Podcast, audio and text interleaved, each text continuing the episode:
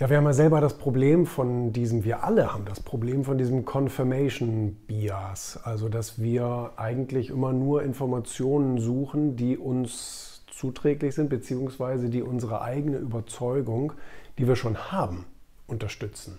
Und das ist natürlich ein Problem, gerade wenn es darum geht, auch Bewertungen durchzuführen. Zum Beispiel, ähm, man hat irgendwie ein neues Projekt vor, man will irgendwie, keine Ahnung, du willst eine Firma gründen, du willst innerhalb deiner Firma ein neues Projekt aufbauen, ähm, du willst eine Partnerschaft mit jemandem eingehen, ähm, ob jetzt privat oder geschäftlich, egal.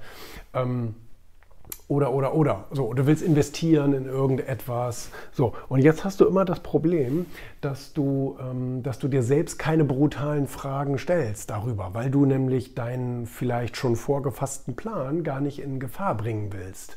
Also das heißt, wenn du dir selber die Frage stellen würdest, was wären die zehn schlimmsten Dinge, die passieren könnten, ähm, dann übergeht man das oft und sagt, ja, naja gut, nee, das wird schon gut gehen, das wird schon klappen, da wird schon nichts passieren, das wird schon alles sauber sein.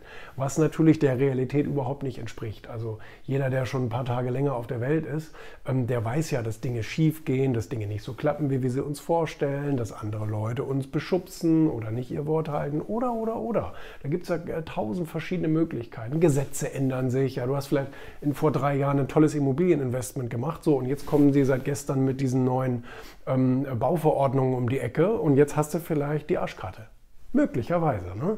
Oder jetzt machen sie dieses mit den. Ähm, mit der Grundstücksenteignung in Anführungsstrichen wollen sie dann durchbringen. Ne? Das heißt, wenn du ein Grundstück hast, du, du, du, du hast es aber noch nicht bebaut, so und dann sagen sie, ja, pff, das war's jetzt, ne? her damit. können sie dir das Grundstück wegnehmen, kriegen sie natürlich Geld für, ne? ist klar. Kriegst du dann Ausgleich, wird dir nicht gestohlen, aber dann hast du das Grundstück nicht mehr. So, dann ist dein Bauprojekt im Arsch. Also nein, ähm, es gibt immer Dinge, die sind dann eben, ähm, äh, ich sag mal so ein bisschen unberechenbar. Aber genau damit müssen wir leben. Also was passiert im schlimmsten Fall, wenn, Punkt, Punkt, Punkt. Diese Fragen, diese, diese ehrlichen, vielleicht brutalen Fragen, die muss man sich ja auch selber stellen. Und ähm, und das ist eben etwas, ähm, das, das sehe ich oft, dass Leute dann die rosa-rote Brille aufbehalten möchten. Zu einem gewissen Teil braucht man die, verstehe ich, um den Mut nicht zu verlieren. Auf der anderen Seite muss man trotzdem irgendwie auch so ein bisschen mit der realen Welt in Kontakt treten nicht? Und, und äh, damit rechnen. Und das machen viele nicht. Das ist ein Problem.